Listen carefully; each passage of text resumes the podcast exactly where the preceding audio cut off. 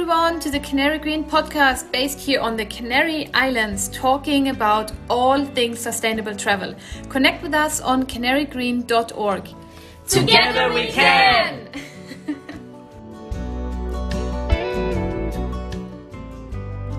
so, I mean, I know a lot of you know me uh, from before, but I just wanted to ask how many of you Googled my name before this talk?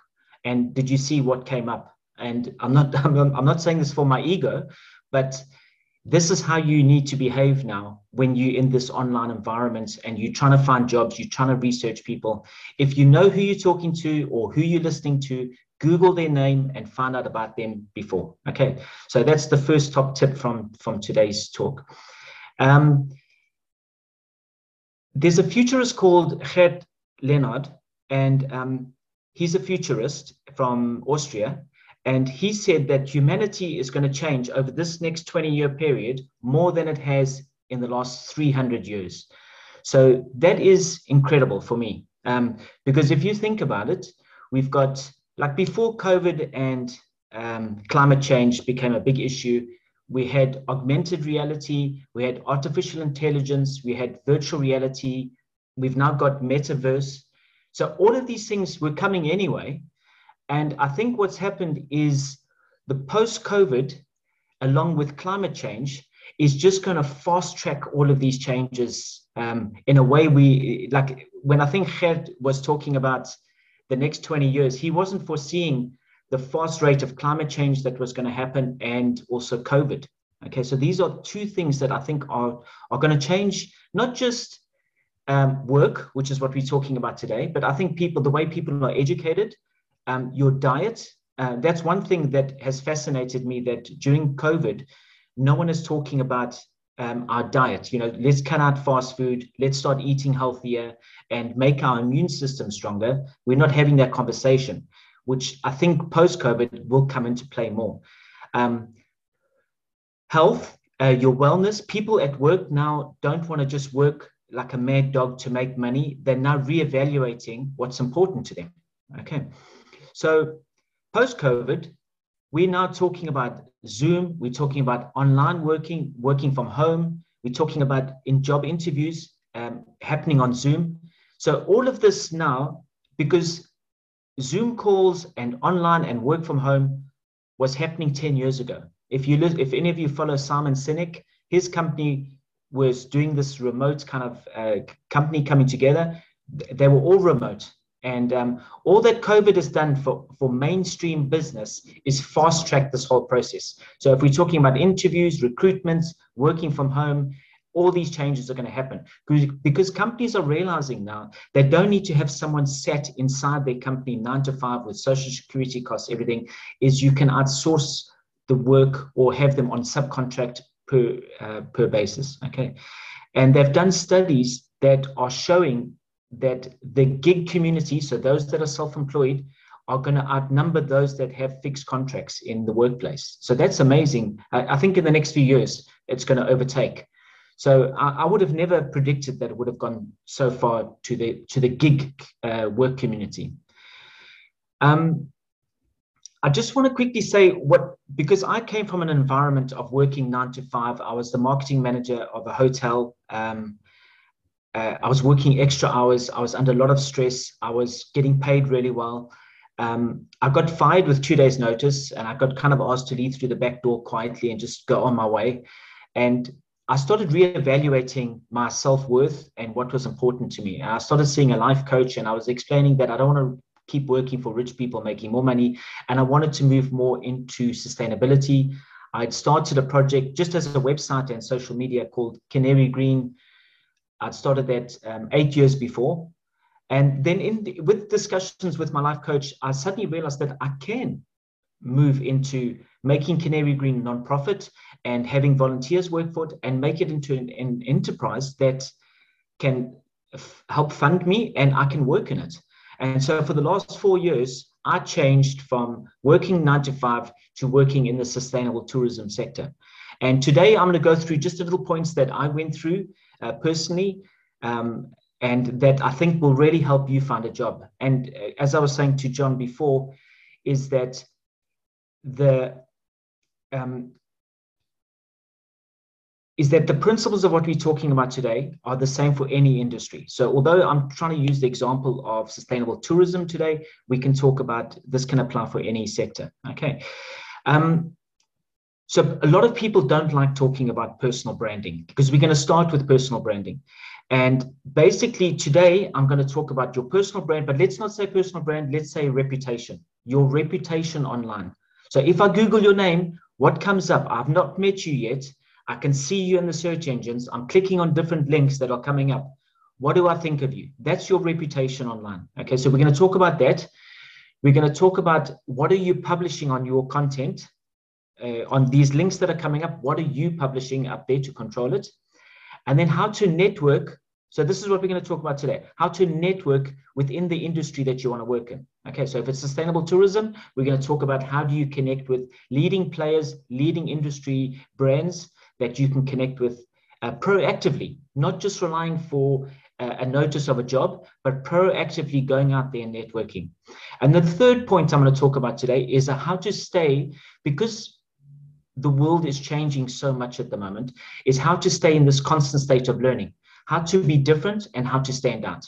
Okay, so I hope everyone's got this, everyone's with me. Um, the new world we're going into, a lot of people are looking at jobs in sustainability, like they want to be involved in community, in wellness, in responsibility, in contributing something bigger than ourselves and just the profits of companies. Now, I truly hope, because I honestly believe we have to change the way we purchase, the way we work, the way we employ people, the way we're using plastic, our CO2 emissions. Everything has to be looked at in our lifestyles in order to make sustainable change. And I'm hoping it's starting with talking with people like you that even if you're working within a company now and they're launching a sustainability department and you want to work in that, you can use the principles of what I'm talking about today to move into that, that sector, that department. Okay. But the main thing for sure, if we're talking about sustainability and these changes that are happening now with digital, with climate change, with, with COVID, this is not a fad. We're not going to suddenly go back to, oh, we're not doing job interviews via Zoom because people are realizing that they can do that. So everything needs to head towards this change. Um, often regarding sustainability and climate change, um, I'm, I'm often saying that people are saying, oh, there's someone on the corner having a smoke. No, the house is on fire. And I don't know how many of you have looked at um, the video, the, the new film that came out, Don't Look Up. And obviously that's a parody of, of, of um, uh, climate change. We, we need to take this seriously and to have all of our efforts moving into this sector. Everyone, everyone's got a responsibility to stand up and be counted in this. Okay, so we're going to start with personal branding or your reputation. And the first thing, I think this is the most important thing. If you take one thing away from this here, is your personal brand. So what comes up in the search engines when everyone's got a personal brand, whether you like it or not. If I search your name now and nothing comes up, that tells me something about you anyway. If I search and something comes up and I click on different links and I see different things, that tells me a lot about you. So I want you to think about your brand, not for your next job, but to think about your brand for your whole career. And I want you to think about your reputation and your personal brand, like your morals, your personality, your values are going to be with you for your whole career. Okay. So let's not think about just the next job you're getting, but let's think about your personal brand and your networking and everything we're going to talk about today for your whole career. If that makes sense to everyone, there's a new study that's come out saying that uh, people are going to change their jobs on average every seven years. Okay. So often I joke with people coming to work with me in Canary Green, you're not going to die with us. You're going to move on to another thing. So don't just keep thinking about I'm with Canary Green, I'm working in this sector. Think about your personal brand because you're going to, in seven years, change.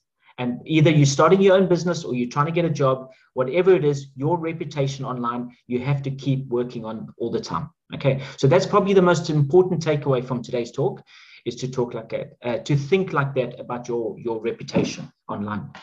Now, um, when I was the marketing manager in Lanzarote for a big hotel, I had to employ a, um, an assistant to work with me in marketing. So I advertised on LinkedIn and on Facebook, and I gave an email address, and literally I got hundreds and hundreds of CVs of people wanting to come and work with me.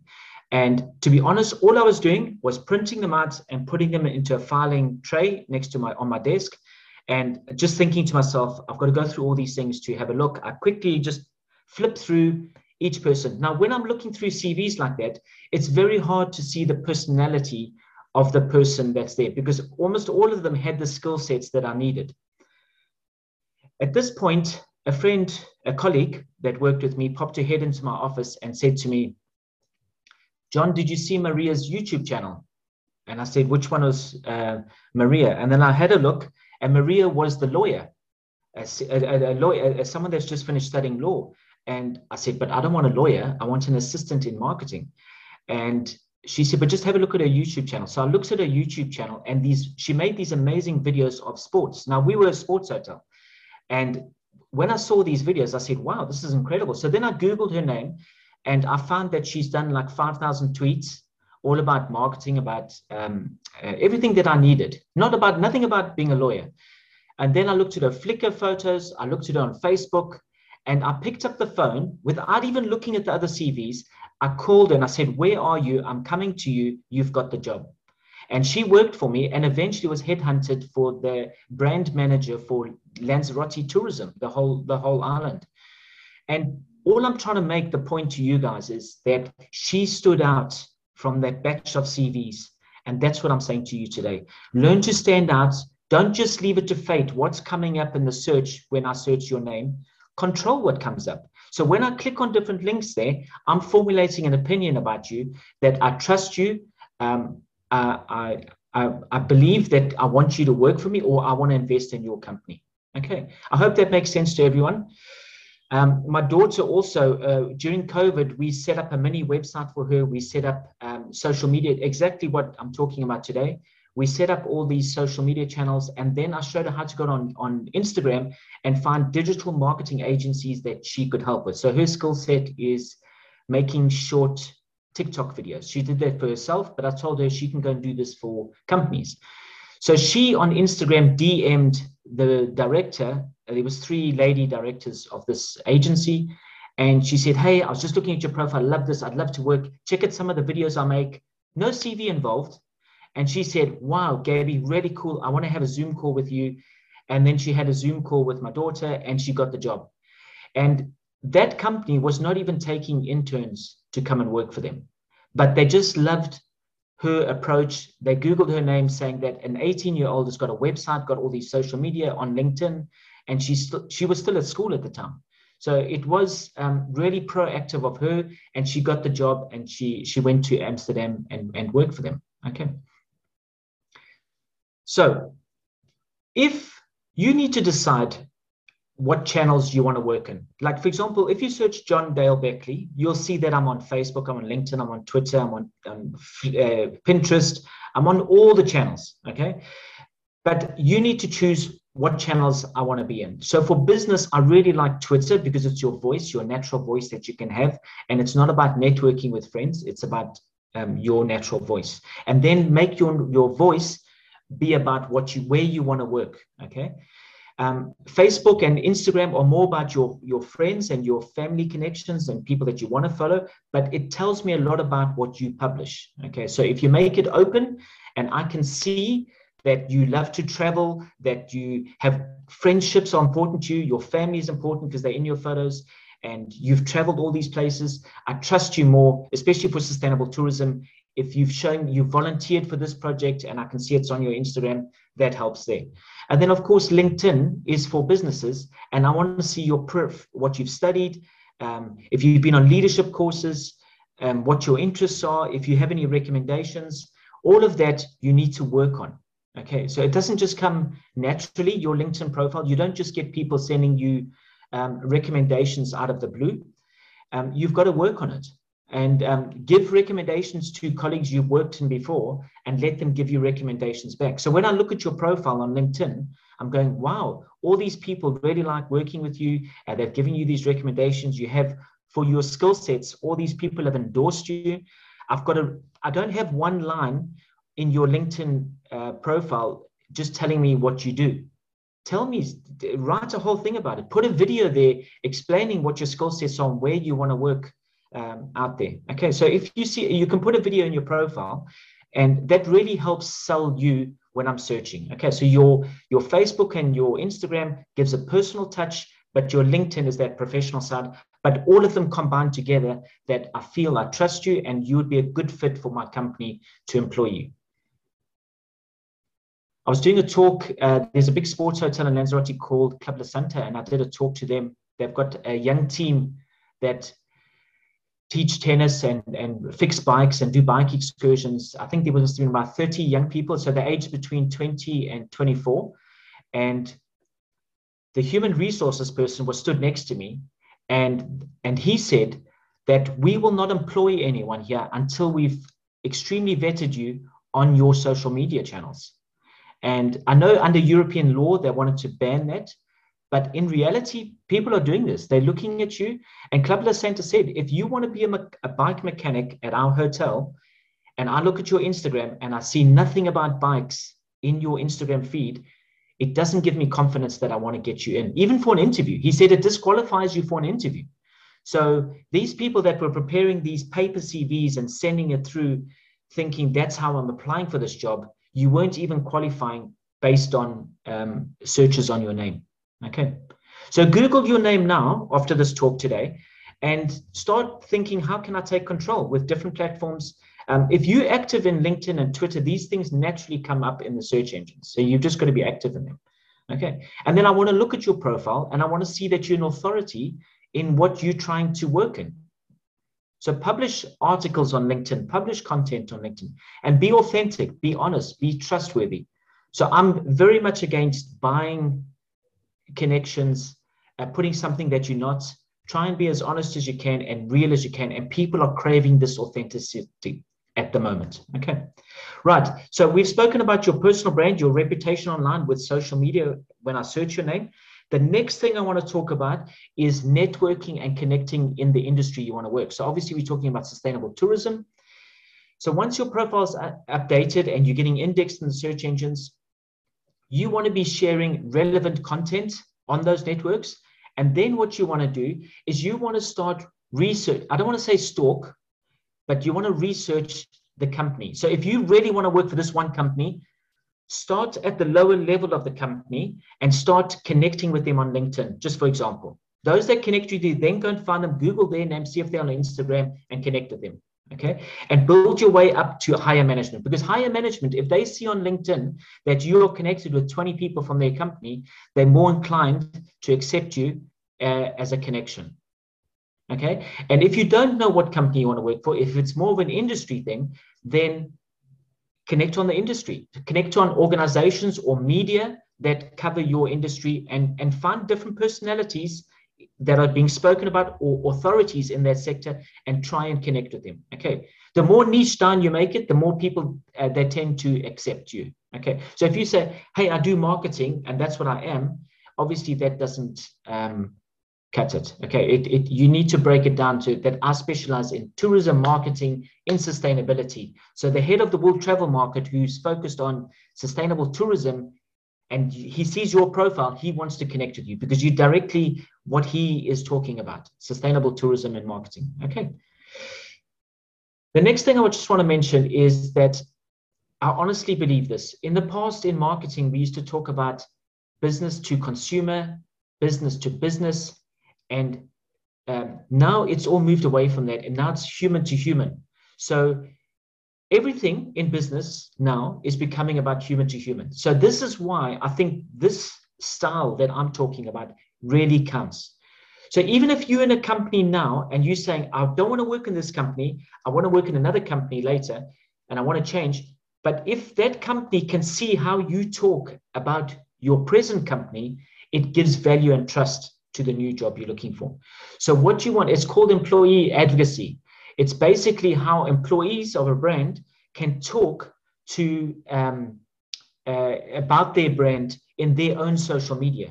Okay, so I was talking to a hotel chain in South Africa, and they wanted to fire this girl because she took a selfie in front of the hotel reception without her uniform on. And I said to them, if I was in charge, she would get fired if she didn't do the selfie. So that's the difference. Is you want to encourage your staff to be connected with your brand, to be talking, to be uh, engaging around it, because now people connect with people, human to human. So the more you make yourself connected, let's say you're in a job now, is connect with people. And your brand actually appreciates that. Even though you might be doing it that you want to change your job or you want to get a new job, the next job, if they see how you talk within that brand, it adds value to you. Okay. So just to sum up from this last um, section, um, learn how to use Google. Deep dive into companies, into the people that work there, and connect with them through your profiles on different platforms. And don't do it in a in a spammy way, but try and do it in an honest, real way where you can make real connections. Okay, and start bottom up um, in, in, in the industry or in a brand. Okay, right. We finished that. So we spoke about your personal brand and your reputation online and what you're publishing. Then we spoke about connecting and researching people in your industry and, and, and a brand you want to work in. The next part we're talking about, because we said that the world is changing so much now, we have to stop thinking about education as um, something like um, I get a degree and I wave my degree and I plug into to a, a, brand on the corporate ladder and I move my way up. It's not working like that now. You want to be in a constant state of learning. Okay. When I was at school, uh, I went to boarding school in South Africa and I had a picture. I mean, I was pre internet, so I didn't grow up with the internet. And I had a picture of Mauritius on my wall. And, and people used to come into my room and I said, when I finish school, that's where I'm going to go and live. I've actually ended up in the Canary Islands, which is very similar to Mauritius. So it was always my dream to live in the in the tropics like this. But my point to you guys is that I could only go to the library and open up a book that was printed 10 years before to really get the facts on Mauritius.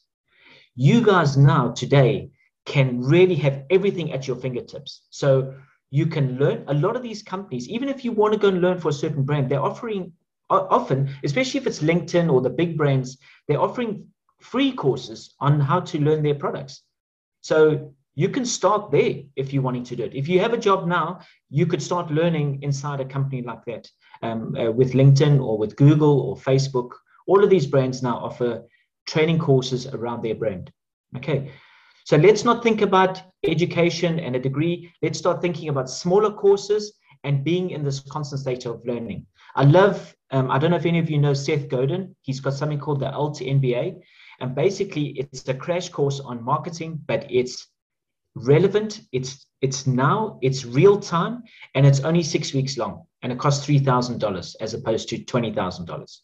So you're getting honest, practical education, real time, and I think that's the difference. We have to stop looking at I'm in this hamster wheel of, of society now that we've always done it like that.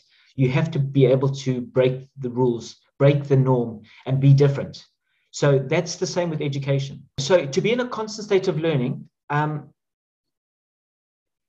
there's different ways you can be learning now. In the, so let's talk about sustainable tourism. There's people publishing content, so organizations and individuals that are publishing on multiple platforms all the time. So I'm going to just call out because I know we're running out of time. Annette, I see you've just upgraded the, uh, the time.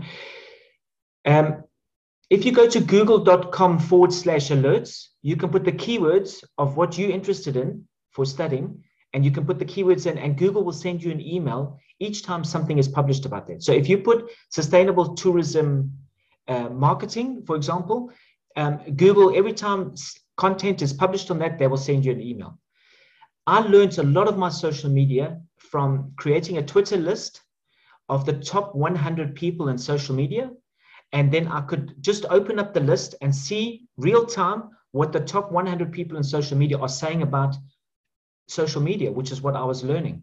Okay. And that's really important. So think about what your industry is and create all of, all of it like that. Um, the next thing is YouTube. YouTube has got so much content. It's the second biggest search engine.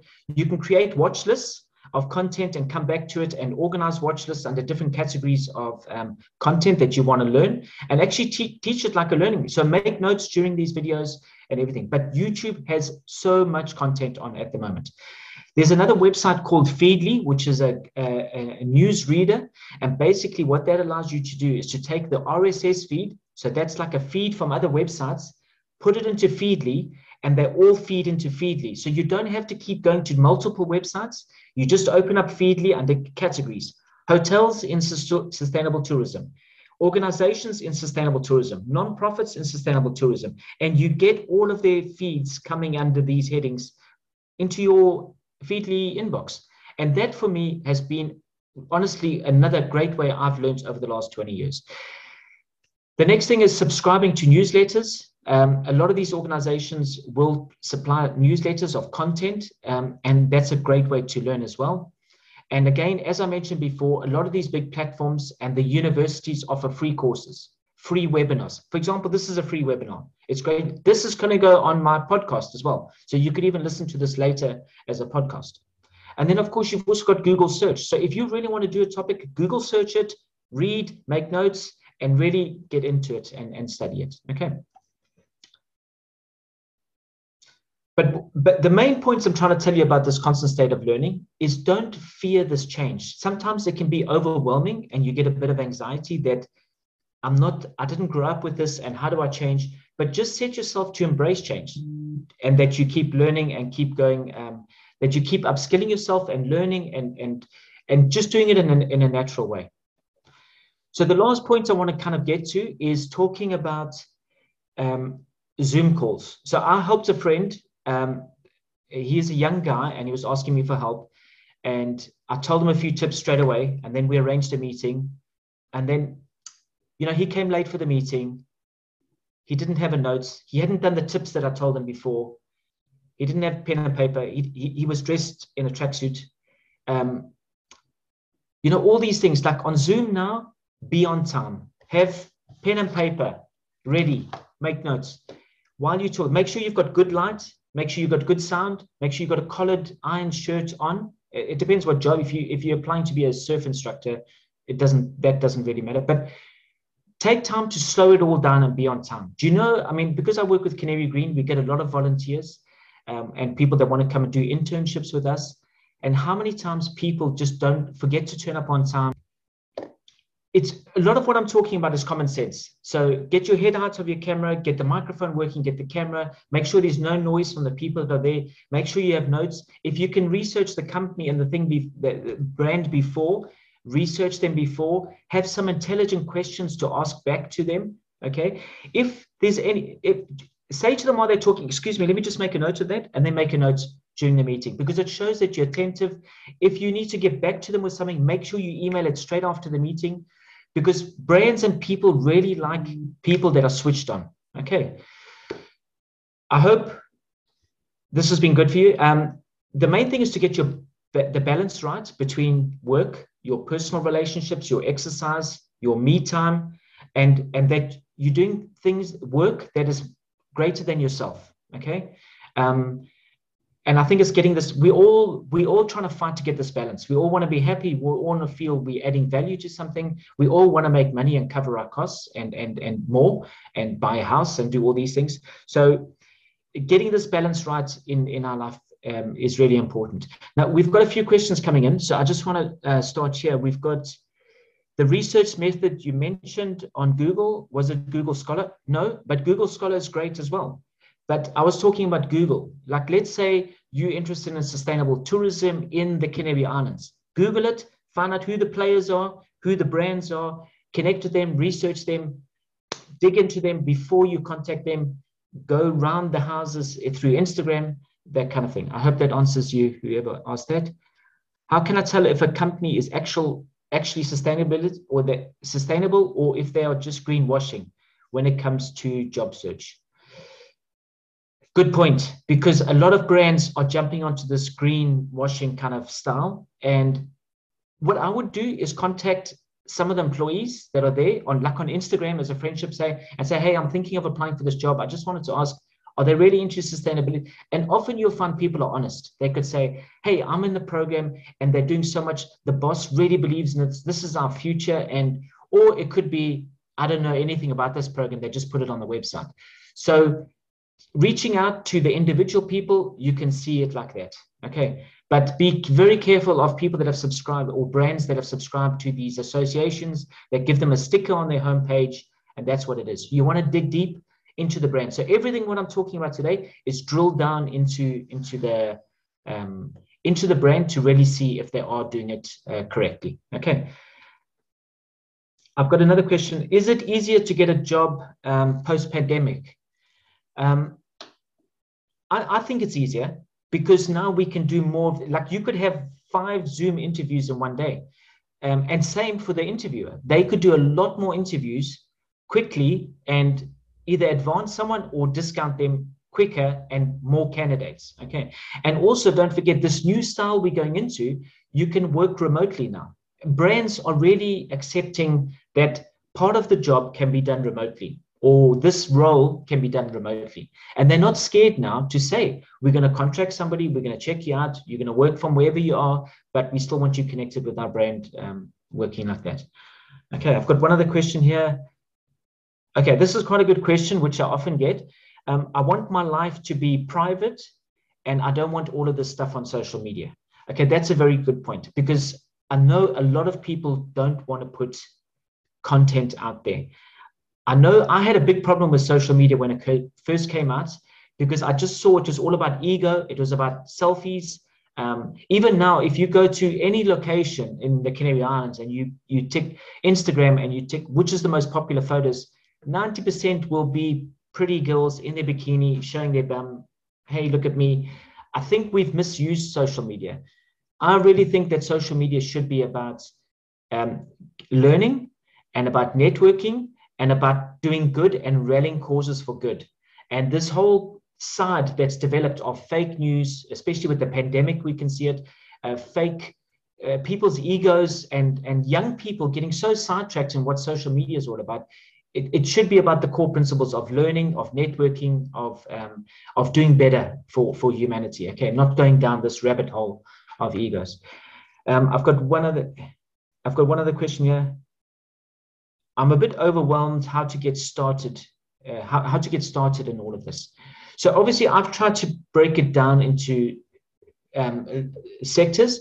Um, the thing is just to get started and and just just say, I'm going to give myself half an hour each day on my own personal brand and then do it and give yourself 10 minutes on LinkedIn, five minutes on Twitter, five minutes. If you, everyone has to look at themselves and see what they're comfortable with and do it like that. But don't feel overwhelmed. Just start small and just go out. Then watch YouTube videos about um, how to um, how to best prepare my profile on LinkedIn. Go and watch three videos like that. So one day could be just allocated towards watching five videos about how to best prepare my LinkedIn profile because those five videos will do it better than I will ever do it. Okay, so it's not about me, it's not about any one person. You've got everyone giving you all this content on the search engines. Even from this talk, read about personal branding. Um, this, this period in our lives now is now being referred to as the great resignation. They were saying, especially in the States, I think it's 35% of the workforce is stating they're going to resign or they are resigning now from their jobs.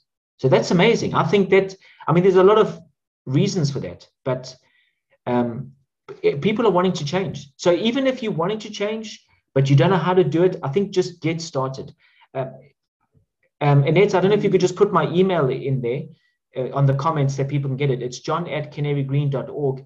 I'm, I'm going to prepare a course. Uh, I'm going to do two courses. I'm, I'm going to prepare a course for online and I'm going to do a course, a practical course with a small group of people. So we're going to choose 10 people and we're going to do a course over six weeks where we, we see how your brand comes up. We see how you network. We're going to look at each one of you and say, what is the industry on work at and really um, uh, help you to, to get to that point of not just getting one job, but preparing your brands through the whole sector. Okay. Is associated with sustainability on social media a quality that companies are looking for? It goes back to what I was saying before. I personally think everything is going to become about sustainability. It's like, don't look up, that comet is coming and it's going to hit this planet and we're all going to die. And I honestly think that unless we all wake up, and I'm talking about us individually, as communities, as brands, we all have to rethink how we're packaging our product, how we're employing people, how we're purchasing, what is our diet. Um, I love what Lanzarote is doing at the moment, where they are buying zero, zero kilometer. They're buying all their vegetables from the local farm. They're supporting local businesses. Uh, it's really an overall philosophy of everything. So I don't think you it, forget about tourism. Anything to do with sustainability now is never going to hurt your brand now. I can't think of any companies or brands that are saying, I want to stay away from sustainability. Almost everyone, everything we're doing now has to head towards this. So if you go and study a short course on sustainability management and they talk about that, that will never look bad on your CV on LinkedIn. Okay.